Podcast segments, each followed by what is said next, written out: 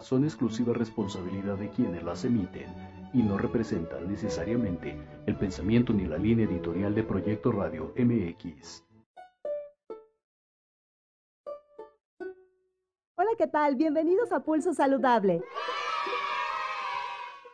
Soy Liliana Noble Alemán. Comenzamos.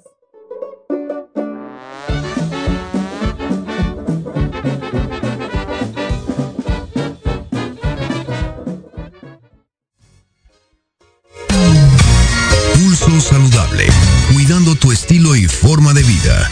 Un programa diseñado especialmente para ti que te ocupas de tu salud. Conduce Liliana Noble.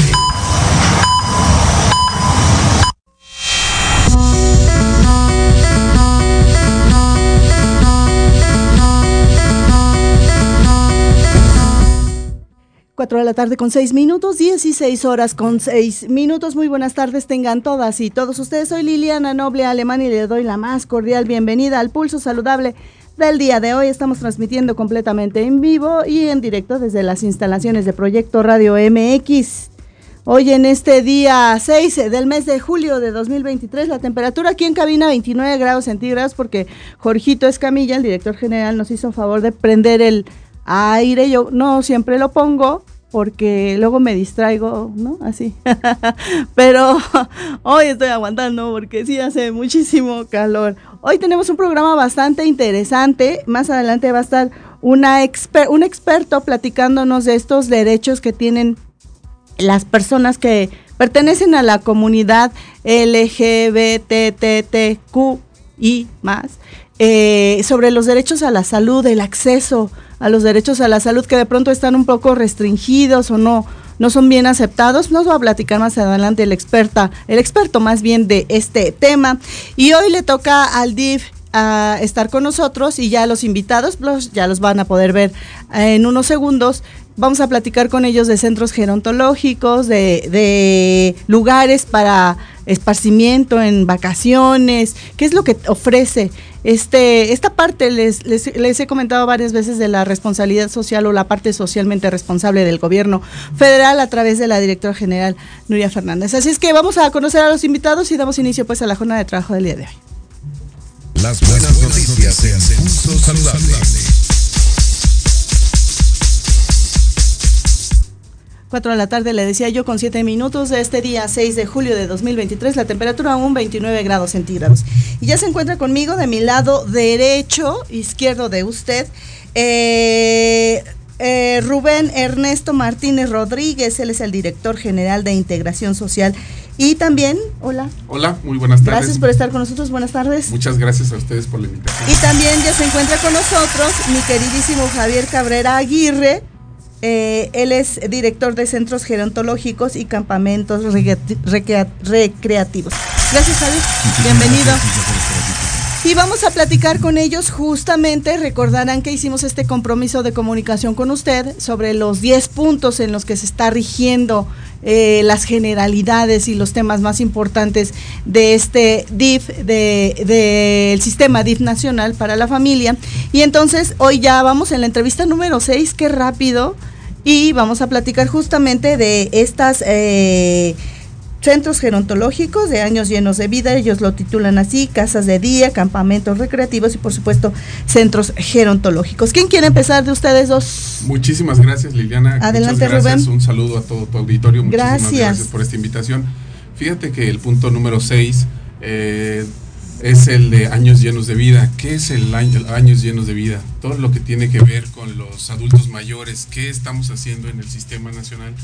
Eh, eh, para los adultos mayores eh, es este que en sus en todos estos años, ¿a qué nos referimos? A que sus años tengan vida, que sea una, un envejecimiento saludable, un envejecimiento digno.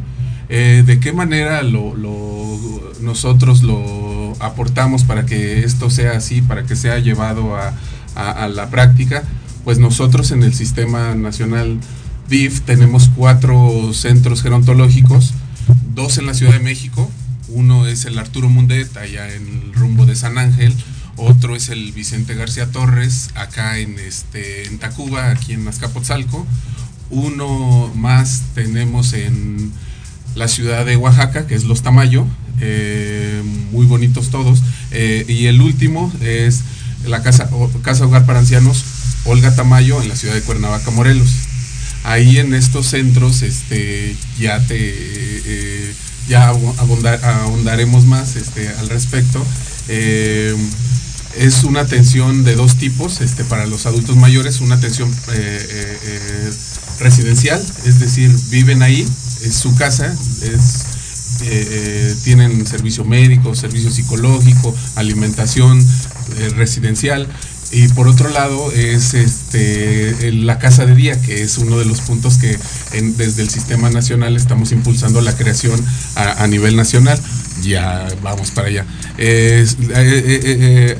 la casa de día es todo esto, pero sin incluir la residencia. Ellos llegan en la mañana a las 9 de la mañana y por la tarde a las 3, 4 de la tarde se regresan a su casa y, todos este, están contentos con todos los servicios. Eh, también mm, les queremos platicar que tenemos los servicios de los campamentos recreativos. Los campamentos recreativos tenemos siete este, del sistema nacional, son, eh, son campamentos vacacionales para eh, grupos de atención prioritaria, niñas, niños y adolescentes, eh, personas con alguna discapacidad, adultos mayores. Esos, para estos grupos nosotros tenemos estos siete campamentos. Eh, Tulum, en Quintana Roo, em, Aguascalientes, Aguascalientes, Guanajuato, Guanajuato, em, Ixtapas y Guatanejo, en Guerrero, este, me falta Catemaco, Veracruz, Bucerías Nayarit y se me está yendo Mazatlán, Sinaloa, perdón. Esos siete este, están abiertos para las personas este, eh, eh, que, se integren como un grupo. Este, por ejemplo, eh, si un grupo de adultos mayores este, está conjuntado como un grupo, o sea, no, no se juntaron solo para ir al campamento, sino que llevan acciones este, como, como una casa de día, nosotros los invitamos y en estos campamentos eh, eh, les, invitamos durante seis, eh, durante cinco días con todas las amenidades, este, la alimentación, la estancia, algunas este, dinámicas grupales, este, muy, muy padre, este, muy recomendable no es así como que tienen todo un programa alrededor, no es así como que voy y salgo eh, como un hotel, no, no, no, no, no, y no es este que lleguen y nos toquen y nos dejen entrar, no, los dejamos entrar, no es previa, este, previa, previa eh, eh, consulta, previa cita con nosotros, agendamos, este, y, y, se la pasan muy bien y lo mejor de esto es que muchas personas, este, adultas mayores, muchos niños, como son grupos de atención prioritaria, es la primera vez que conocen el mar. Sí, sí. Así desde ahí, ¿no? Pero bueno, no me quiero extender más en esto. Yo quisiera platicarles qué es lo que estamos haciendo en el sistema nacional eh, actualmente sobre las casas de día. Como, como te dije, eh, eh, la pirámide poblacional este, pues se está invirtiendo este, en, en algunos años seremos más viejos que, nunca en la historia de nuestro país y nosotros este, queremos que, eh, tener algunas acciones como las casas de día para que esto, esto nos impacte de, menor manera, ¿no? Eh, ahorita mi compañero Javier este, nos ahondará, dará en el punto, será más específico, eh, y eso lo estamos haciendo, la creación de las casas de día con todo mundo, es decir, con los sistemas estatales, con los sistemas municipales, los estamos invitando a que las creen. Este, si, si, si, si el doctor nos puede este, ahondar en ese sentido para ser un poco más específico, por favor, doctor. Gracias, Javier. Y, y, si quieres, antes de que de ese inicio, me gustaría que nos platicaras eh, cuál es la importancia que le han visto a esta parte de la sociedad, ¿no? Eh, eh, yo le preguntaba al presidente la semana pasada que cuál consideraba él que se, era uno de los programas, eh, estos de los programas sociales que más impactan a la sociedad para alejarlas de, las adicciones. Y él me contestaba, eh, y luego lo retomó el doctor Gatel el martes, que uno de los programas que más impacto eh, ha generado es justamente el de adultos mayores, ¿no? Eh, y me, nos explicaba lo que siempre, ¿no? Que, que, son personas que ya trabajaron toda su vida y que de pronto los recursos, las enfermedades o el manejo de su propia vida no les da la solvencia que, que ya se requiere a esta edad para el disfrute. Y ustedes están volteando a ver este grupo de interés tan importante. Así es, el Sistema Nacional DIF eh, siempre ha sido una de sus prioridades, la atención a estos grupos eh, los extremos de la vida, lo que es los niños, niñas y adolescentes, personas mayores y, claro, también las personas con discapacidad. Es así que nosotros nos enfocamos ahorita a generar nuevas estrategias que nos ayuden a mitigar el impacto del envejecimiento poblacional.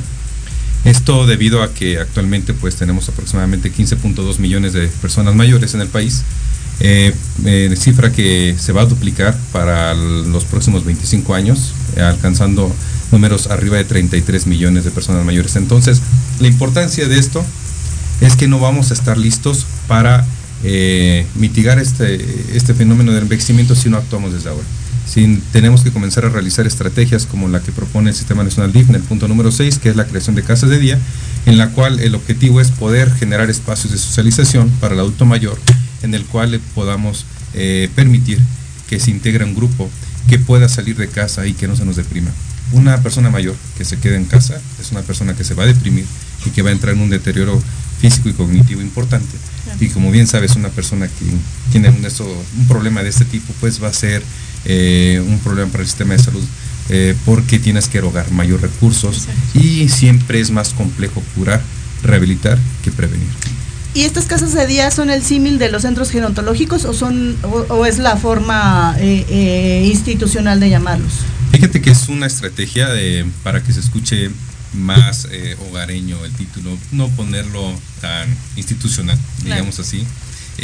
pero la diferencia de, de los centros gerontológicos es que ahí se institucionaliza la persona mayor. Entonces no queremos, eh, queremos dar un cambio a esta estrategia, ya no institucionalizar a las personas, sino otorgar ese espacio para que el familiar pueda llevar a su adulto mayor y también darle por ende un espacio de descanso o de atención, esparcimiento para el cuidador primario, que puede ser muchas veces el familiar. De esa manera atacamos dos espacios, que es la familia y la persona mayor. Entonces vamos a procurar que estos dos estén bien atendidos eh, facilitando las herramientas para ello. Y, me voy a tener un poco, si me lo permites, Rubén, en, este tema que me parece de muchísimo interés porque cuando eh, eh, mm, veía el tema pensaba en estas casas de día o en estos lugares en donde pues empresarios muy poderosos han hecho estos lugares para que los que tienen los recursos vayan y dejen ahí a sus a sus adultos mayores a lo mejor no en el olvido, pero sí los dejan ahí ciertas temporadas. Ellos conviven, ¿no? Con, con, personas ya de su edad y de sus intereses, pero siempre hay que pagar. Y no toda la gente tiene los recursos, ¿no? ¿Y qué pasa con las personas que dicen, pues a mí sí me gustaría ir a un lugar de esos para conocer a mis pares, pero no tengo los recursos eh, o, a la hija le da el miedo, o a lo mejor dice, pues yo sí los tengo, pero no voy a llevar a mi papá ahí porque no sé qué pueda pasar, etcétera, o las mensualidades no son de acorde a lo que yo quiero. Y resulta que ustedes están haciendo esto para que estas poblaciones que no cuentan con estos recursos también tengan derecho a seguir sus últimos años de vida en, productivo y si no generando economía, sí para ellos mismos, ¿no? Que se sientan importantes, útiles y como mencionas muy bien, el tema de que no estén en casa mirando solo el televisor, a lo mejor deprimidos, escuchando eh, eh, la dinámica familiar que de pronto pues ya no es acorde con sus, sus propias necesidades y eso los puede enfermar o deprimirse. O corriendo algún riesgo. Claro. Que al estar solo se te caiga y fractura y no, no haya quien vea por él. ¿no? Entonces la intención es que estén con nosotros, que puedan recibir alimentos, que puedan recibir cuidados, que tengan actividades ocupacionales en las cuales se entretengan y que conozcan a, sin costo. personas sin costo, es el objetivo. El ser humano es un ser sociable, necesita convivir. Ahí, en ese sentido, una casa de día puede ser este un parque, el patio de tu casa, este, eh, el jardín de, una escuela, el patio de una escuela, este, el atrio de una iglesia, y pues es este que en ese tiempo eh, eh, los adultos mayores tengan estas actividades. obviamente hay niveles de casas de día, ¿no? Este, pues con una infraestructura, con personal, pero bueno, una casa básica es nos reunimos aquí todos los lunes, los miércoles y los viernes, tenemos algunas actividades con un coordinador, con una persona que coordine, este yo traigo mi, mi, mi, mi, lonche, tú traes tu lonche, pues te doy la mitad, nos lo compartimos y ya es parte de la convivencia. Hay otros niveles donde, bueno, una institución, este, como es el Sistema Nacional, eh, eh, hace una, una, este, un análisis de, de, casos este, para ver si estas personas son vulnerables y pueden entrar a las casas de día de nosotros. Y, y, de ahí nosotros les damos alimentación, les damos atención médica, casas de día puede haber de todo, de todos los niveles, digamos. ¿Y ya están en función? ¿A qué hora tienen que entrar los, los, los, que estén interesados en ir? ¿Tienen que, que, salir a una cierta determinada hora y no pueden pernoctar eh, por determinado tiempo? No, el horario de entrada normalmente, por ejemplo, en las casas de día del Sistema Nacional DIF, que son los centros gerontológicos y casas hogar, tienen las dos modalidades, como lo mencionó hace un momento mi director, es efectivamente el entrar a las 9 y sales a las 4. Recibiste almuerzo, recibiste comida y si tuvimos paseos durante el día, eh, salimos a algún museo, algún concierto o al cine o algún parque, se van con nosotros. Ellos reciben los mismos beneficios que nuestros residentes permanentes, a excepción de pernoctar. ¿Por qué no? Porque ellos regresan a casa. La intención de casa de día es también no romper el núcleo familiar. Es que puedas ir, eh, convivas y regreses a estar con tu familia que tu cuidador no se haya preocupado porque estaba solo, porque no comiste, porque te me deprimes, porque no tienes quien vea por ti. Nosotros nos encargamos de eso. La intención es ven para acá. Entonces, tenemos casas de día aquí en Azcapotzalco, en Álvaro Obregón, en Oaxaca, en Cuernavaca del Sistema Nacional DIF. Pero los estados y municipios están actualmente bastante interesados y abriendo nuevas casas de día en los municipios a lo largo y ancho del país, justamente para comenzar a atender este gran fenómeno. ¿Tienen alguna eh, estimación de cuántas casas de día podrían generar de aquí a lo que resta de la administración?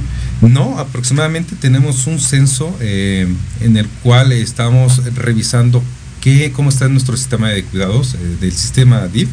Llevamos un aproximado entre clubes de día, como lo mencionaba el licenciado Rubén, que puede ser una infraestructura, un grupo, hasta ya una infraestructura, ya llevamos aproximadamente 1.500 registros. Fíjate que es un número bastante considerable, bastante bueno, que nos ha sorprendido y que esperamos al menos se duplique eh, en, los próximos años. No te digo que para el próximo, al final de, sexenio va a ser un poco complicado. Lo importante es que hay mucho interés. Los sistemas municipales estatales están interesados en el tema, eh, eh, quieren aportar su granito de arena y sé que como institución tenemos un gran alcance a nivel nacional, en todos los municipios hay un DIF y vamos a lograr un gran éxito, un gran impacto con esta estrategia.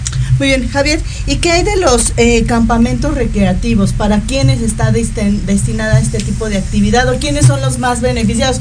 Porque entiendo que si van las familias completas, pero siempre hay como que un perfil. Eh, eh, niñas, niños y adolescentes, adultos mayores y personas con discapacidad. Eh, pues por las vacaciones, este, son por épocas, las vacaciones son más para los, le damos preferencia a los, a los niños, niñas y adolescentes, tratamos de, que en esa época haya más, ahorita eh, tenemos tres grupos de adultos, de niños, este, en los campamentos, este, en la playa, imagínate, no, no, no, una, veo las fotos, este, y, me escurre aquí, este, un poco de saliva y de, envidia. Eh, pero en otras épocas, este, cuando son de clases, pues la mayoría son adultos mayores. Este, eh, eh, eh, son grupos que pueden ser 80 personas este, ahorita, dos camiones, dos vehículos. Este, el vehículo, los camiones, el transporte lo tienen que pagar los grupos, lo tiene que pagar el sistema que nos lo está solicitando. Todo lo demás cuenta por corre por nuestra Pero cuenta. a ver, para entender, por ejemplo, si esta, esta solicitud la hiciera la Ciudad de México, eh, ¿de aquí los llevan hasta un punto donde haya playa o cómo funciona? ¿O es de los locales? No, nosotros tenemos siete campamentos establecidos. Este, le, por ejemplo, eh, hay varias modalidades. Eh, el Club Hilitos de Oro que se reúne aquí en este en la Alameda de Santa María la Ribera, este que son constantes, que hacen actividades, que no, que no es un grupo que se creó exprofeso para esto, este, que, que, tienen este, una razón, digamos, de ser, de, juntarse, de, que se reúnen cada semana este, nos hace una solicitud, una organización, ah, ya entendí. 50 firmas, 50 adultos mayores. Nos dice, oye, queremos un campamento, venimos, los visitamos, pues ustedes sí se reúnen, ¿no? Son de este, atención prioritaria, sí, ah, bueno, pues este, le, eh, ¿cuándo quieres tu campamento? ¿No? Pues en, en octubre, eh, Aguascalientes, queremos conocer la preciosa ciudad. Ah. Eh, sí, sí tenemos lugar, ¿qué te parece? La, la, Te vas de, tal a tal día.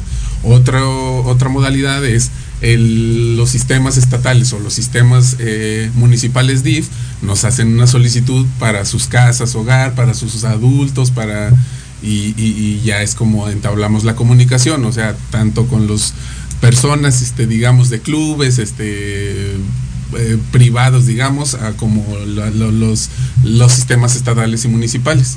Y de los dos lados, ¿de dónde salen los dineros? ¿No? Se estará preguntando la gente, bueno, ¿y quién paga todo esto? ¿Tienen patrocinadores? ¿Es la partida presupuestal del gobierno federal? ¿De dónde están los recursos dispuestos? Sí, este, nosotros tenemos una, una partida, este, estamos en un programa que es precisamente para la atención a estos grupos de atención prioritaria. Eh, alimentación desde el lunes a, la, a mediodía que llegan hasta el, el, desayuno de las, de las 8 o 9 de la mañana del viernes que salen, está garantizada la estancia, todo eso este, corre por nuestra cuenta, ya nada más es este, eh, eh, eh, los grupos tienen que ver este, por, su, por el transporte. Ese, sería la, la, la, única, el único requisito. Son las actividades extramuros que pueden llegar a tener algún, algún costo.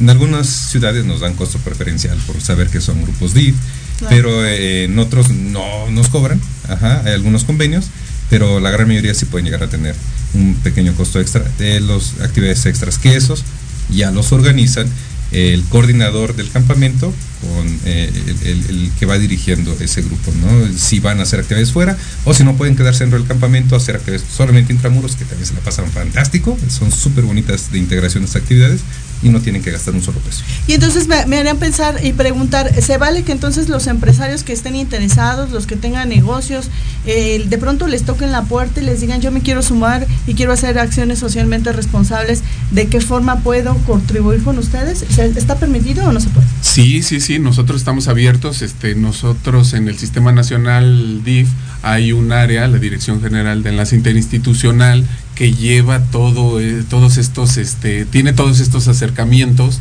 Eh, por ejemplo, dice un, puede decir un empresario, oye, pues este, yo tengo este, 10 camas, 50 camas, 20 camas, ¿qué hago con ellas? Este, tengo colchones, quiero, tengo dos televisiones que, que, quiero aportar para estos grupos y nosotros este, con gusto lo recibimos, le damos un, un documento, este, todo legal, todo transparente, no nada de que dónde quedó, que nada, nada, nada, nada. Y eso, y eso, eso es muy importante lo que menciona Rubén, porque si de pronto usted tiene por ahí unos guardaditos, ¿no? Que, que no sabe qué hacer con ellos, pues ya sabe a dónde los, los puede dirigir y siempre van a ser bienvenidos para estos grupos que tanto necesitan. Y me conmueve mucho esta parte. Sí, es cierto, hay gente que de verdad nunca ha conocido el mar, nunca, es más, nunca ha puesto un pie en una alberca, ¿no? Ya no ir tan lejos a la playa, sino en una alberca. Y la verdad es que ver esas caritas o esas personas, ¿no? Mayores que tienen esta oportunidad en la vida, eso los rejuvenece, ¿no? Y les llena el alma y la mente de cosas productivas y los aleja de cualquier tipo de, de, de enfermedad o de alguna otra circunstancia que pudiera convertirse en un problema social, ¿no? Fíjate que, que nosotros cumplimos el derecho constitucional a la recreación con esto. Eh, ya que también es parte importante de la, en la vida de un ser humano. No todo es trabajar, eh, las responsabilidades también tienes derecho a divertirte y estas personas de grupos prioritarios que no tienen o nunca han tenido esa oportunidad, pues fíjate que lo llevan a cabo. En algún momento tuvimos la visita, por ejemplo, de varios municipios de Guerrero, pero no se nos olvida uno, en especial donde estuvieron muy agradecidos porque aparte de conocer el mar, pudieron comer tres veces al día, pudieron hospedarse en, como un tipo hotel, las cabañas, cosa que para ellos fuera fantástico, ¿no? Y, y pues nosotros nos, nos llena el corazón este tipo de acciones, es un trabajo muy noble, la verdad el sistema DIF es una maravilla y hacer esto no tenemos ningún eh, eh, límite para estos grupos más que identificar a aquellos que realmente tienen la necesidad, poder otorgárselos. ¿Cuál sería tu mensaje final, Rubén, en esta parte de, y seguiría insistiendo, ¿no? La parte socialmente responsable del gobierno, pero que es real, ¿no? Que no es, no es eh, solamente la, la parte de la filantropía y la pose para la foto, es real porque las historias son lo que, las evidencias que, que se pueden contabilizar, ¿no? Sí, claro. Creo que es buen momento para que empecemos a, trabajar, bueno, no empecemos a trabajar, sino en general que abonemos a, nuestro futuro. Este, mucha gente dice, este, voy a poner una casa de día, voy a poner una casa para adultos mayores, porque a lo mejor ahí voy a acabar yo.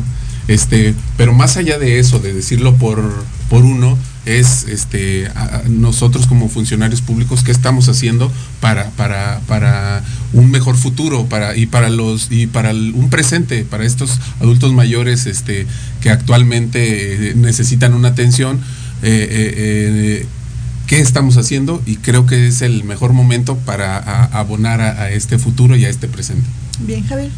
Eh, pues hacer una atenta invitación a toda la población que nos escucha, acercarse a sus sistemas municipales DIF, al sistema estatal y incentivar eh, la apertura de estos espacios para que sea realidad. ¿no? Necesitamos que la población también así lo demande. Nuestra obligación es procurar que existan y cuando estas dos acciones se llevan a, un punto, eh, conectan, pues estas acciones se vuelven una realidad. Entonces, invitarlos a que se acerquen, que nos conozcan y que prueben estos lugares. Y justamente preguntan que cómo pueden tener acceso a este tipo de beneficios, eh, con quién se tienen que poner en contacto para tanto los campamentos como la parte gerontológica, Javi. Muy bien, en el caso de los campamentos recreativos, eh, ya que está el grupo organizado, deberán enviar una solicitud a la titular del Sistema Nacional DIF, Nuria Fernández Expresate, al correo atención-ciudadana dif.gov.mx en donde van a, solicitar el campamento y ya se nos, eh, igual con un número telefónico de contacto, número y correo que nos harán llegar y nosotros haremos el contacto con las instituciones. Para el tema casas de día, pueden acercarse en nuestro caso con los centros gerontológicos que tenemos, el Vicente García Torres en Azcapotzalco, el Arturo Mundet en em, Álvaro Obregón, Olga Tamayo en Cuernavaca y Los Tamayo en Oaxaca y simplemente hacer una solicitud con su identificación es muy rápida para programa de día, eh, es muy rápido el ingreso. Si me comparten esos datos al rato para que, los podamos poner en, en, la web y en las redes sociales para que la gente los, los tenga por ahí. ¿Algo más que consideren ambos mencionar en esta tarde en Pulso Saludable? Yo quiero comentar que este en ese respecto nosotros tenemos algunos elementos este, normativos, algunos elementos, reglamentos que podemos compartir que son para, eh, eh, eh, para si tú tienes la intención de abrir una casa de día, si tú tienes la intención, ¿qué es lo que necesitarías? ¿De qué manera debieras de hacerlo? No es un manual, pero bueno, pues es un acercamiento, es una aproximación y está este, eh, para todas las personas que quieran... Este, que tengan esa intención. Exactamente, que tengan esa intención. Muy bien. Manuales de procedimiento, reglamentos internos, modelo de atención gerontológica, todo lo que requieran a su disposición para que sea bien aprovechado por la comunidad. Oigan, pues un placer conocerlos, verlos y, como siempre conocer estas acciones tan bonitas que se hacen dentro del gobierno federal. Ven cómo si hay cosas muy padres, muy bonitas y que hay que dar a conocer. Eh, eh, siempre en Pulso Saludable estaremos dispuestos a escuchar estas magníficas voces y, sobre todo si usted ha sido alguno de los beneficiarios, pues haga un videíto, mándenoslo y cuéntenos su historia para que aquí en Pulso Saludable, Pulso Saludable lo demos a conocer y veamos a través de sus, de sus experiencias que, este tipo de acciones sociales son reales y todo corre por cuenta del gobierno federal. Así es que le agradezco en esta tarde a Rubén Ernesto Martínez Rodríguez, gracias, gracias el director general de Integración Social, y también le agradezco a Javier Cabrera Aguirre, el director de Centros Gerontológicos y Campamentos Recreativos. Gracias, Javier. Soy Liliana Noble Alemán, 4 de la tarde con 34 minutos. Vamos a pausa. Vengo.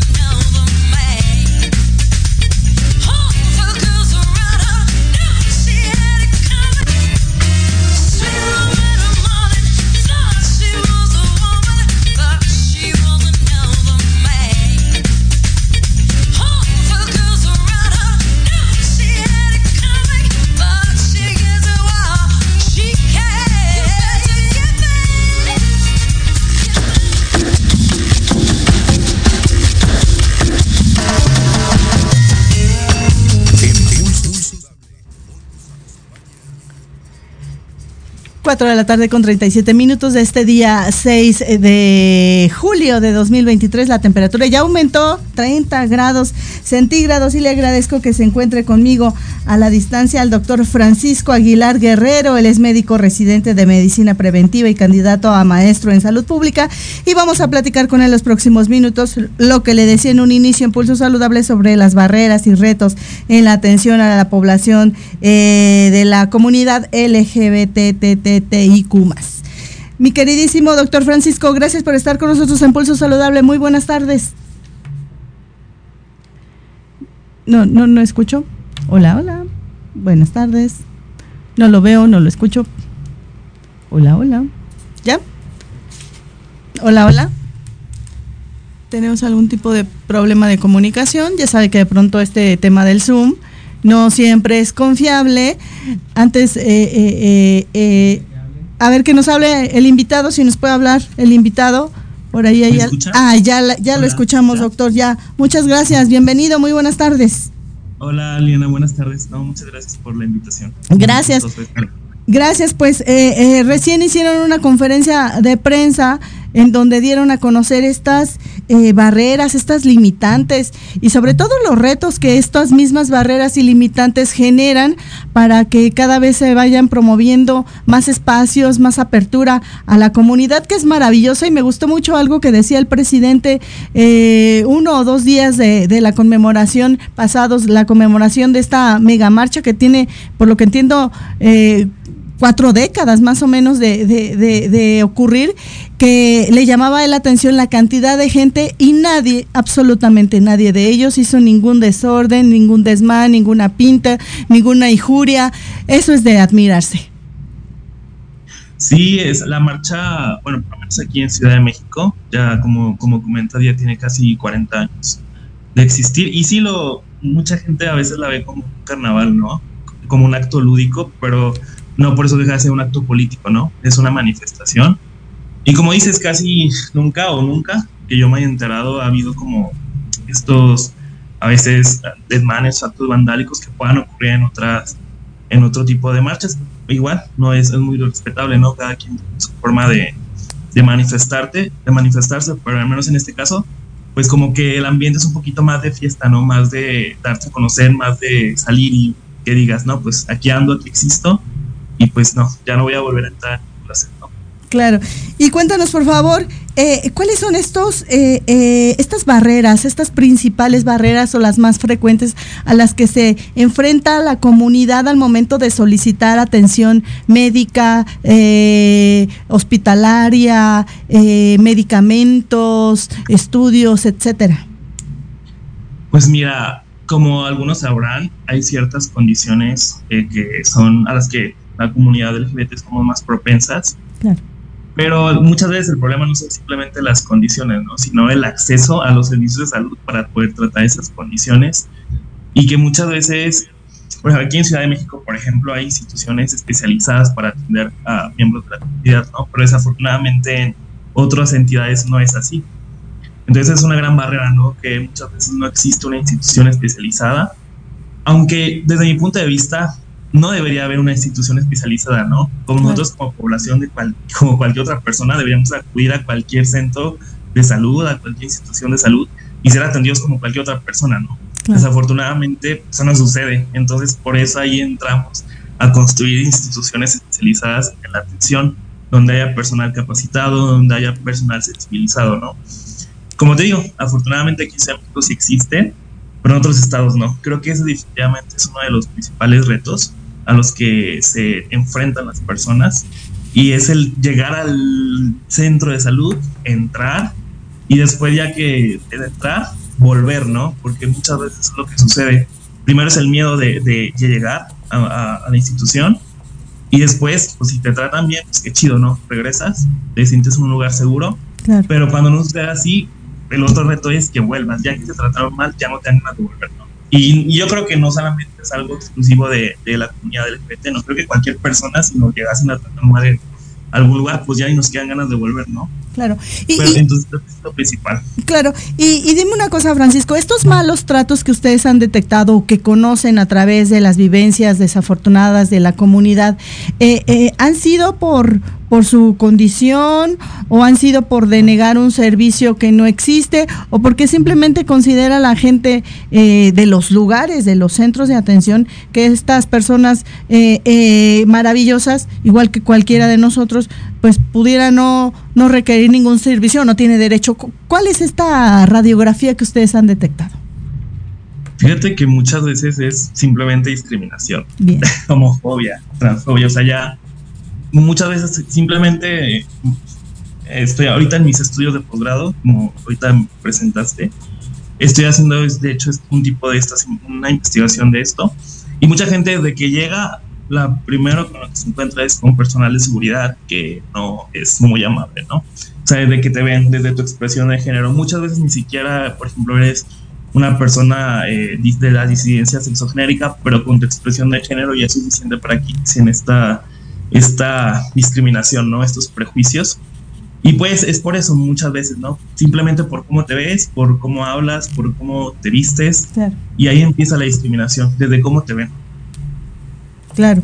¿Y, y, y, qué es lo que pasa al momento de la solicitud de los, de los accesos? Porque también en, el tema de la, del acceso a la salud o de la misma atención, de pronto también hay desconocimiento de los mismos eh, eh, eh prestadores del servicio, ¿no? Que de pronto a lo mejor eh, pudieran pensar que, que, tener una preferencia eh, de género sexual diferente a la tradicional o a la que socialmente está bien vista y aceptada pudiera ser un sinónimo de, de, separación y de que pues estas personas no pudieran tener acceso a, a un pabellón de, de un determinado número de camas por un temor a un posible contagio que me parece completamente absurdo por por respeto no diría otra palabra, pero esto no debería de ocurrir y, llama la atención que de pronto eh, el origen de esto se dé desde los mismos eh, camilleros, las, las médicas, los médicos, los enfermeros, ¿no? Sabes, sobre todo esta idea viene de, los ochentas, cuando empieza la pandemia de VIH, que se empieza a asociar la homosexualidad al VIH, ¿no? Entonces en aquel entonces creían que nada más a los homosexuales les daba VIH. Hoy en día sabemos que eso es súper falso, que sí, las, los hombres homosexuales y personas trans forman parte de estos grupos de poblaciones clave para el VIH, pero no quiere decir que son los únicos a los que les da VIH, ¿no? O sea, cualquier persona puede, puede padecer, eh, eh, bueno, vivir con VIH, mejor dicho. Y ahí es donde empieza esto, ¿no? Hoy en, hoy en día hay personal de salud que tiene ideas muy erradas eh, y no, y podríamos pensar que es personal de salud que tú dijeras, ay, de generaciones pasadas o de antes, pero no, o sea, hay gente de ahorita joven que sigue con ideas muy, muy arcaicas y que incluso aunque pues, te digan, le hayan enseñado en la facultad, por ejemplo, que eso no es cierto, pues siguen con esas ideas, ¿no? Muy arraigadas. Y ahí empieza, como tú dices, esta pues, mm, de separación, ¿no? O que te pongan en un cuarto solo o que te pongan en, en otro área de aislamiento, por ejemplo, ¿no? Muchas veces eso pasaba al principio cuando no se conocía aún los mecanismos de transmisión del VIH, que se mandaban a cuartos aislados a las personas cuando pues definitivamente sabemos que pues, no, no se transmite el VIH ni por estornudar ni por hablar con una persona. Claro, ni, ni tampoco por darle la mano y menos por un beso. Eso hay, hay, ya formas sumamente estudiadas, bien descritas y ya se conoce cuáles son y que cualquiera de nosotros pudiera vulnerarse ante eh, eh, la posibilidad de, necesitar sangre que esté contaminada o tener una relación sexual con alguien eh, sin, sin, la protección. Es decir, todos lo podríamos estar viviendo o estar en la vulneración y de, después padecer ser esta enfermedad o algunas otras, ¿no? No solamente el VIH. ¿Cuáles serían estos retos que ustedes han identificado? Si tuvieras la oportunidad de, solicitarle algo al presidente, ¿qué le pedirías? ¿Qué, ¿Cuáles son estos retos a los que hay que comenzar a enfrentarse, comenzar a hablarlos sin temor eh, para que las sociedades, los grupos de, expertos, los hacedores de las políticas públicas sepan que el, el tema existe, que se está viviendo, este, este rechazo eh, y, que, y que mientras no se, si, si no se permea con el respeto, pues eh, comenzamos de la nada, pero también de la nada se puede crear. Claro. Sabes, yo creo que, ay, se escuchar el fierro viejo. ¿Sabes? no importa, dile que ahorita no le podemos comprar nada, que vuelva más tarde. yo creo que uno de los principales eh, retos y que aquí en Ciudad de México afortunadamente ya se ha avanzado en el tema es sobre la de identidad de género, ¿no? Muchas veces las personas trans que buscan acceso a la salud cuentan con documentos con su nombre que les, dieron de nacimiento, pero usan otro nombre social, ¿no? Entonces muchas veces este es un gran, un gran, gran reto, una barrera, mejor dicho, para acceder a, a los servicios de salud, ¿no? Porque empezando por que te piden documentos eh, de, de, identidad, ¿no? Lo primero que te piden cuando vas a cualquier lugar, hacer cualquier trámite, pues es tu identificación, ¿no? Entonces muchas veces no, te, no se miran igual a cómo su fotografía o, y el nombre no es el mismo y ahí empiezan los problemas. Creo que una de las mayores retos, o mejor dicho, un área de oportunidad que tenemos a nivel nacional, eh, pues es esto, ¿no? Y eh, legislar en, en, materia de, de, la identidad de género, del autorreconocimiento, pues a ver que ya ahorita pues, eso no, es una enfermedad ni nada, ¿no? Y está documentado, está en, en la en, papeles, en, en, la ciencia, no es una enfermedad, es una expresión más de la sexualidad humana. Y pues no, no, no, es, no debería ser un reto actualmente ya, ¿no? Al menos aquí en México que ya presumimos de ser un país tan avanzado. Y, y, y, y pues no tanto. Hace algunos años leía yo un estudio de la OCDE que hablaba de el tema del machismo y las matriarcas y México ocupaba este deshonroso tercer lugar, pero a lo mejor tú lo conoces más que yo, eh, Francisco, pero hablaba de que Alemania ocupaba el primer lugar y los españoles el segundo lugar. Y yo me he preguntado todos estos, años cómo es posible que dos naciones tan poderosas económicamente, primermundistas, tengan estos prejuicios tan, tan, tan arraigados, ¿no? Y, y, y, bueno, de México pues lo estamos viviendo, ¿no? Y hablan de esta relación de que a veces un macho o, alguien que tiene una fobia, una bifobia, una transfobia, eh, eh, eh, y no le queremos, a las madres son bienvenidas, las queremos y las admiramos y las respetamos, pero también ahí contribuye mucho el tema del género femenino, ¿no? Claro, fíjate, hay mucha gente que cree que una mujer no puede ser machista, ¿no?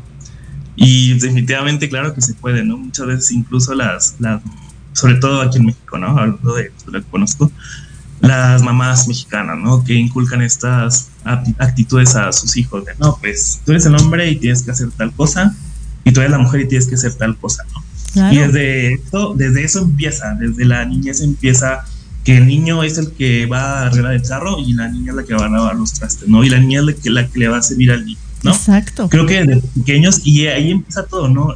claro que, el machismo puede incluso infiltrarse en, las familias mexicanas desde la mamá y desde el papá, por supuesto, ¿no? Digo, o sea, muchas veces ahí no hay, no hay ninguna como preferencia, ¿no? Y eh, aquí en México es muy común, ¿no?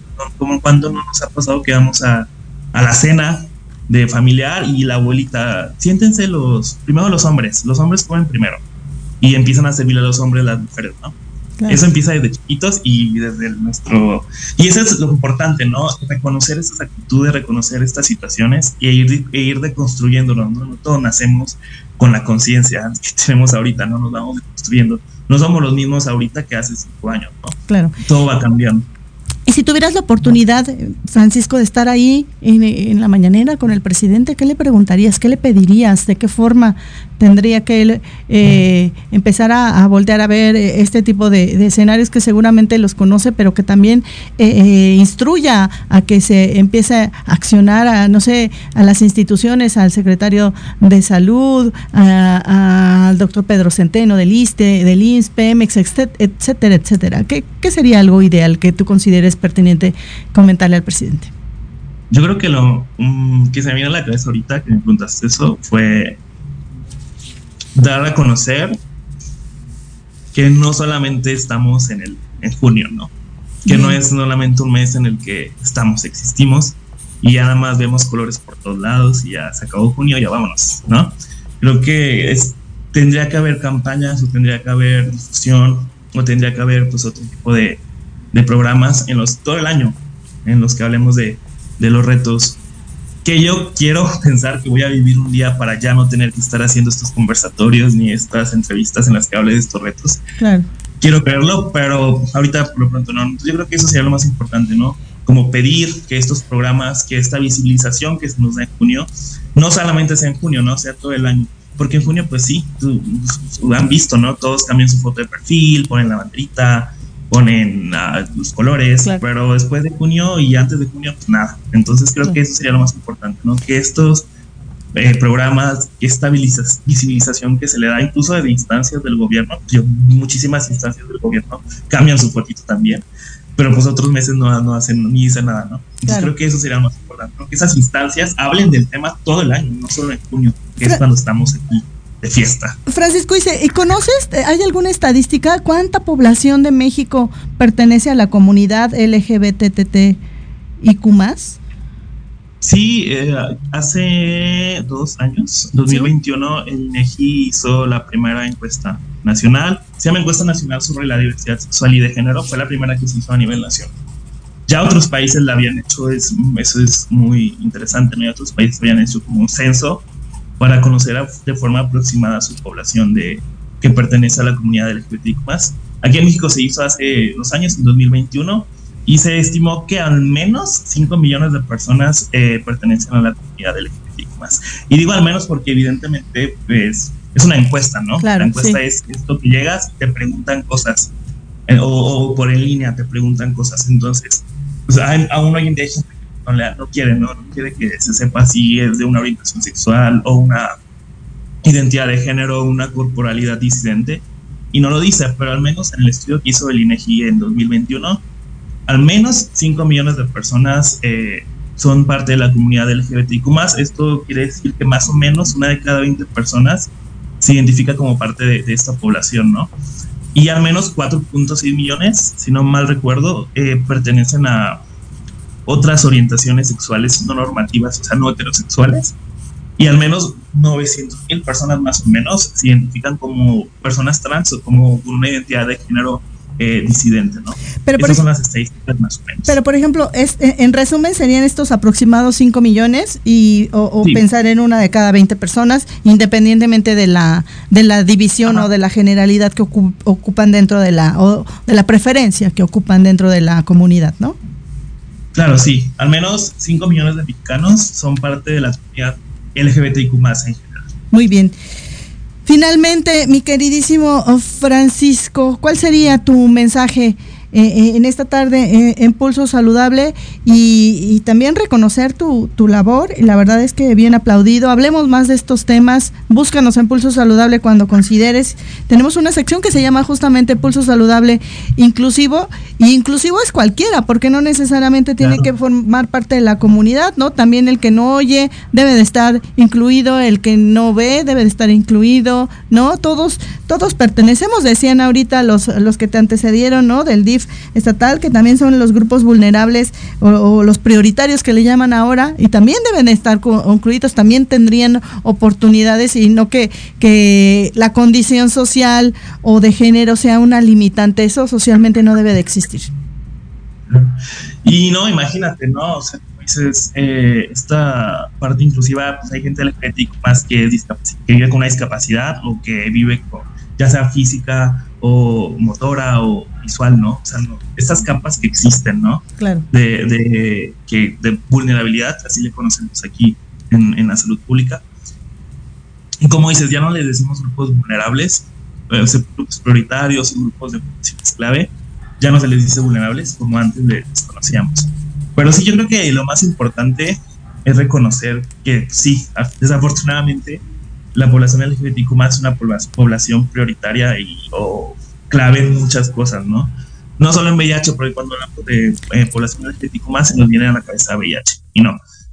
A VIH y, TS es ahorita, por ejemplo, el, el MPOX, o antes conocido como viruela del la salud mental y otras más, eh, más específicas, como por ejemplo las personas trans, más específicamente todavía mujeres trans, esté muy bajo acceso a los servicios de salud para su eh, construcción en cuanto a su identidad de género a través de, de procesos quirúrgicos o hormonales, ¿no? Ellas pues, muchas veces, eh, si nos vamos a la literatura, nos damos cuenta que estas poblaciones, pues muchas veces son poblaciones que están en un nivel socioeconómico, socioeconómico bajo, y que ellas mismas acceden a cosas que no deberían ser, ¿no? Ellas inyectan aceites, inyectan eh, otros aceites no, no aptos para uso médico, ¿no? Exacto. Entonces creo que eso es muy importante también reconocer, ¿no? Que no solamente VIH, sí es muy importante, pero tenemos muchos más problemas o muchos más retos, mejor dicho, que a los cuales nos, estamos enfrentando y como ya te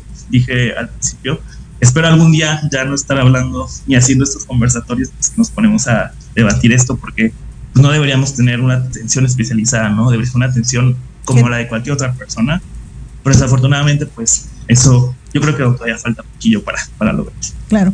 Te agradezco mucho que hayas participado esta tarde en Pulso Saludable. La, la disposición de Pulso Saludable siempre abierta para estos temas. Vuelve cuando quieras. Te mando un abrazo y un beso. Cuídate. Muchas gracias igualmente. Gracias. Ahí la voz del doctor Francisco Aguilar Guerrero. Él es médico residente de medicina preventiva y candidato a maestro en salud pública, con quien platicamos de estas barreras y de los retos en atención a la salud de la población de la comunidad LGBT. Yo sí digo todas las tres, las tres que creo que son tres, y Q más y lo que se vaya acumulando y que todos tienen derecho, son bienvenidos en Pulso Saludable, los queremos, los admiramos y la verdad es que siempre hay que apapacharlos a todos estos grupos prioritarios y no, como decía el doctor Francisco, estar haciendo estas